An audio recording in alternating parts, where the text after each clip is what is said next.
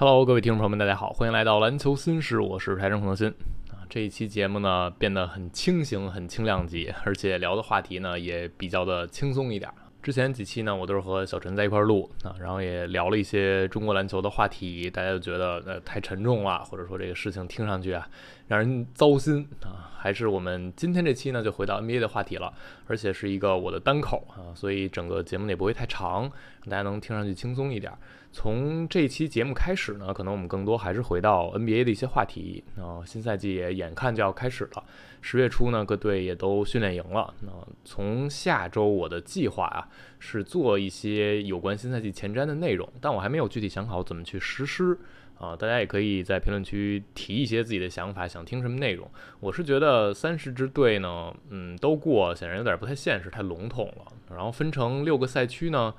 每个赛区过一些遍五个队，也觉得有点儿，嗯，没有办法去涉及到方方面面，会显得很粗浅啊，就是一带而过。所以我目前啊，可能会考虑，比如我们分成六个赛区，然后每个赛区我挑几个焦点的话题来聊，嗯，这样呢，以点去带面，把这个赛区一些球队的情况也能提到啊。不知道大家接不接受这种方式啊？大家想怎样去听一些新赛季的前瞻，可以在评论区留下自己的看法。然后我们这期节目呢，大家看标题也知道啊，是聊利拉德的话题，正好赶上了今天出了很多关于利拉德的消息。我记得我之前预测利拉德和哈登谁更有可能先啊完成逼宫离队，我当时应该是更看好登哥那边一点啊，因为哈登那个决心看上去很吓人。但是呢，可能还是低估了费城管理层啊那位不提名字的家伙啊，他是够狠啊。那利拉德这边呢，我当时觉得呃这个交易不会特别快完成，一个是开拓者这边是不着急的啊，他们进入重建模式。你愿意在我这儿打可以啊，我就让你继续上场打啊。反正我们对战绩的需求也不是特别多。你要是不想在我这儿打呢，你就嗯坐板凳在旁边当啦啦队，我也完全接受啊。开拓者这边他们是有这种谈判的资本的，而利拉德呢，他自己想走这个事情没有办法促成交易，需要下边的这个下家球队努力才行。热火显然是想得到利拉德啊，他们也想越快越好因为在赛季开始之前呢，你得到你还有磨合的时间。但是呃，热火这边也不想把头筹码出的太夸张，他们的资本是利拉德点名就要来我这儿。啊，你哪怕把利拉德换到别的队了，他可能在那个新的队也不那么开心。但那支球队拿出的筹码就会有限，所以热火这边的底气呢，是我就这一口价啊，你爱要不要？你要不要呢？别的队你也拿不到更好的价码。这个是当时我觉得双方可能会相持很久的一个原因。而现在呢，临近训练营，这确实也是理论上一所谓的小的交易截止日啊，因为大家肯定会想看看能不能在训练营之前把这个搞定。那目前的消息啊，是感觉啊。双方都在不断的放一些料啊，或者不断的给出一些抬价的方式，比如啊，有一些球队也被爆出来说有意去掺一脚利拉德这个交易，甚至是对利拉德感兴趣，比如像呃公牛队、猛龙队，这就让你听着呢，很像是开拓者这边愿意放出来消息啊，说你看不是没有别的队报价啊，有别的队，你可得抓紧时间啊，把自己这价码提一提。那也有一些消息呢，看上去像是热火这边放的。就比如说有报道说，热火这边还是不太着急，他们还是没有特别严肃的提出报价，因为呢，他们觉得没必要啊。然后包括刚才我们提到的猛龙还有公牛队，一会儿我们会细说啊，他们的报价呢也显然是不那么令人满意的。那这个对于热火队也有利，他们没有必要着急提高自己的报价。不过这些消息综合在一起来看，现在炒得这么热，我相信大部分记者的一个说法还是能够得到认可的，就是。双方包括其他的一些第三方、第四方球队，最近谈利拉德这个事儿谈的是挺热闹的啊，比之前一个月过去那段时间可能显得很平静。那这一段时间大家是真的想把这个事情聊成。在这个前提之下，今天浮出水面另一支球队的名字非常有意思，是菲尼克斯太阳队。我们一会儿来细聊太阳为什么要掺一脚，或者说他们理论上啊该不该掺这一脚。先是回到利拉德和热火这边的话题。呃，另外那两支追求利拉德的球队呢，是公牛和猛龙，被爆出来他们感兴趣。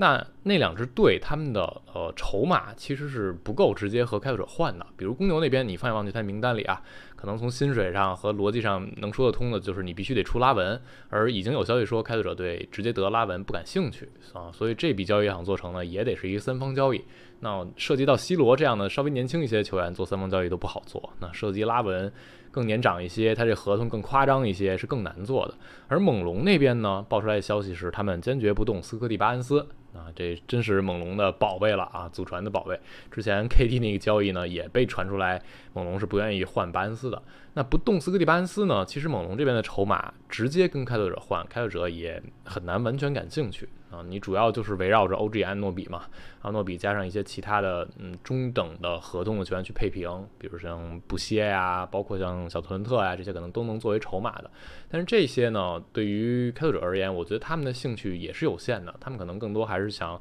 得到一些嗯更年轻的有价值的培养球员，或者是这种大量的选秀权的补偿。那猛龙愿不愿意出那么多，也是一个未知数。他们可能对安诺比的价值看得很高，因为有消息是说啊。之前呃有一些球队报价过安诺比，比如说灰熊队也报价过。当时猛龙队的要价是非常高的啊，甚至是堪比大乔这种级别的要价啊，就相当于是得有三四个首轮、四个首轮签。但是现在的一个说法是，很多原来 那么激进的想给安诺比啊去做这个交易、去报价、出很多首轮签那些队，他们不再提供原来那些价码了。啊，就是现在安诺比这个交易价值可能是往下走的，那对猛龙来说，这会形成一个落差，他们可能还觉得我再等一等，是不是价值能更高？那对于安诺比身价的一个评估，猛龙和开拓者之间有可能也会出现一些差距，那这也是很难让交易去谈成的。包括最根本的一点，其他球队想换利拉德，你能不能得到一个开开心心在你这儿努力打球的利拉德，还是就得到一个？用一很热的词儿啊，篮球公务员儿，就只是在你这儿履行合同，随时也还提出想再走的这种意愿的利拉德，那那显然是不一样的。所以这两支球队呢，看上去啊是很难去完成这样的所谓的以黑马角色，那把利拉德打劫走这样的交易的。那热火现在他们和开拓者之间呢，其实热火有什么筹码都已经摆在台面上的。啊，那些嗯去配平的合同，比如洛瑞啊、啊西罗、邓罗，这就是主要的框架。而剩下一些小年轻球员，约维奇啊、哈克斯啊，然后再加上这些首轮签和首轮互换出多少，这个就是热火能做的。而开拓者这边呢，一直表示他们。不想得到那些嗯所谓的垃圾合同啊，这种老将合同我们肯定不想要。然后呢，我希望得到的是更优质的年轻的战力，再加上未来选秀权的资产。那在他们看来，可能 C 罗都已经不算这个年轻的优秀的战力啊，因为之前有一些消息说，如果热火想和开拓者做成这笔交易，那热火想出 C 罗，那需要第三方球队来接手 C 罗。这也是为什么之前篮网队被提到了。那接手 C 罗，就说明开拓者是不想直接要 C 罗的。于是乎，这里又冒出来一支新的黑马球队，那这支球队是太阳队。那这个事情呢，就让人还挺惊讶的啊，因为你感觉啊，太阳眼看就要以目前这个阵容开启新赛季训练营了啊，这个框架还挺稳定的。但是现在这个消息一爆出来，就让大家觉得有点嗯犹豫啊。很多球迷说这个交易要不要做啊，确实会感到有点犹豫，因为今天是两个太阳记者嗯争先的去报利亚德这个事儿。啊，有一个太阳记者就直接预测啊，未来二十四小时，利亚德这个事儿就能办成啊，这交易就能达成了。另一位太阳记者呢是菲尼克斯体育的吉拉德布尔盖啊，他爆料说，热火现在其实是非常急迫的啊，绝望的、渴望的想得到利亚德的啊，他们不想像去年太阳得到杜兰特那样是套到了赛季中期才完成这笔交易。那热火也知道他们自己的筹码很难直接满足开拓者，所以他们也明白要可能拉第三方甚至第四方。这个时候，太阳队的名字出现了啊！太阳队一出现，大家一看太阳这个阵容啊，你能交易的球员就那么几块料啊，布克、杜兰特，然后呢就是艾顿，再往剩下的呢是一些边角料小合同。那如果交易，显然太阳参与进来的方式就是要出艾顿。那艾顿要是出太阳，显然最合理、最符合逻辑的是，你要吃回来一个首发级别的中锋。那努尔基奇的名字就出现了，开拓者努尔基奇。所以大家简单设想一下这个三方交易啊，就是热火这边呢，他出他们那些中等的合同，比如说 C 罗呀、洛瑞啊，然后太阳这边出的是艾顿，而开拓者主要出的是努尔基奇和利拉德。剩下呢还有一些天头加上选秀权，最终促成这笔三方的交易。那这个交易不知道有多少太阳球迷是满意的。我们首先要说，努尔基奇和艾顿相比，这两个球员是怎么样的？从薪水上来说，努尔基奇目前的年薪啊，差不多就是艾顿一半，但他合同也很长，还有三年合同，所以他不是一个短约合同。另外呢，努尔基奇已经二十九岁了啊，他是有过。挺长的，而且挺严重的伤病的履历史。他过去四年只有两年出战超过五十场比赛，在二零一九年是遭遇过重伤，歇了十六个月才回来。而过去的这两年，他的出勤也不是那么的乐观。努尔基奇显然他的运动能力就跟年轻的正在上升期艾顿是没有办法比的，天赋层级也不在一个呃平面上。但是努尔基奇他的特点和卖点呢是防守。这个也是有些太阳记者就提到啊，说沃格尔是一个防守第一的教练，而努尔基奇是一个防守型中锋，他对啊太阳队这是逻辑上能说得通的。那努尔基奇啊，我们看，嗯，上赛季从面板数据上来看，那从这些高阶数据上来看，他的护框的频次和护框的效果确实要比艾顿要好。那他能降低对方六英尺内三点八的百分点的这个命中率，比艾顿的二点八要高。同时，他的场均护框的次数要比艾顿要多个五次左右，包括他的后场篮板球比艾顿要好，前场篮板两人是差不多半斤八两的水平，而努尔基奇的一些断帽数据也是比艾顿要好看的。就在场上呢，你会觉得努尔基奇相比艾顿是一个更合格、更符合人们认知的大体型蹲坑中锋啊，这是努尔基奇的一个定义。但是哦，在进攻一端，努尔基奇显然是和艾顿有档次差距的。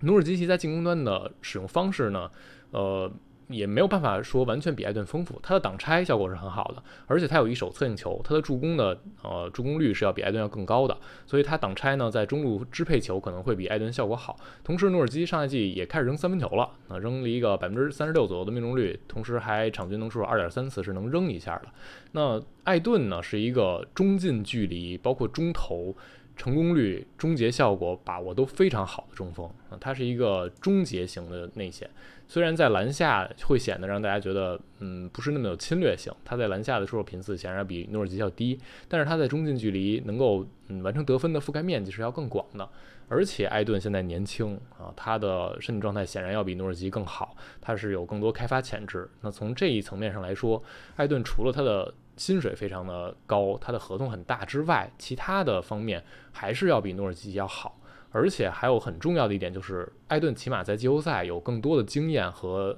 一些成功的履历，而努尔基奇季后赛打的也比较少。一个很容易去对比的就是二零到二一赛季啊，那一年因为开拓者和太阳先后都打过掘金队，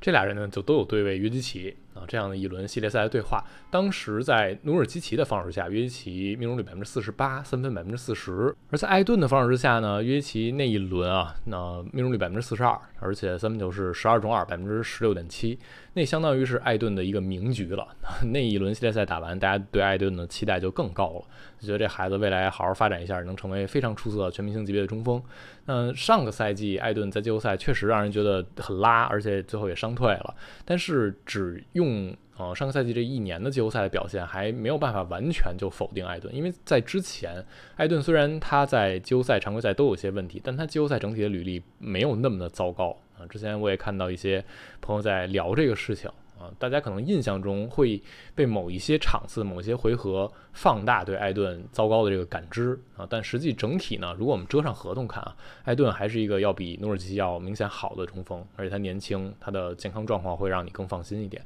那所以，如果太阳去掺和这一脚，如果最后啊他们得到的主要的一个筹码呢是努尔基奇，显然要想促成这个交易，需要的是其他人。这个其他人就是谁加努尔基奇来到太阳队，能真正促成这笔交易啊？因为只拿努尔基奇这个本来薪水上也配不平。那我们看，呃，剩下这个天头当然可以从热火队这边出现，也可以从开拓者这边出现。如果热火这边出现呢，热火他们出的人顶多就是像洛瑞啊，那像西罗。如果是这样球员加上努基呢，太贵了啊！对于太阳来说，这个合同就太大了，总的这个薪水配平起来也比较麻烦。而你拿邓罗加努基。和呃太阳这边如果换到一个艾顿，那从这两边的视角来看，我觉得是太亏的啊，因为邓罗，嗯，对于太阳来说啊，帮助不是那么的大啊，他在季后赛高端局里，在太阳这个阵容。配置之下呀，可能上场的机会不会那么的多，而且努尔基奇来之后，他的嗯上场的这个扮演的角色和艾顿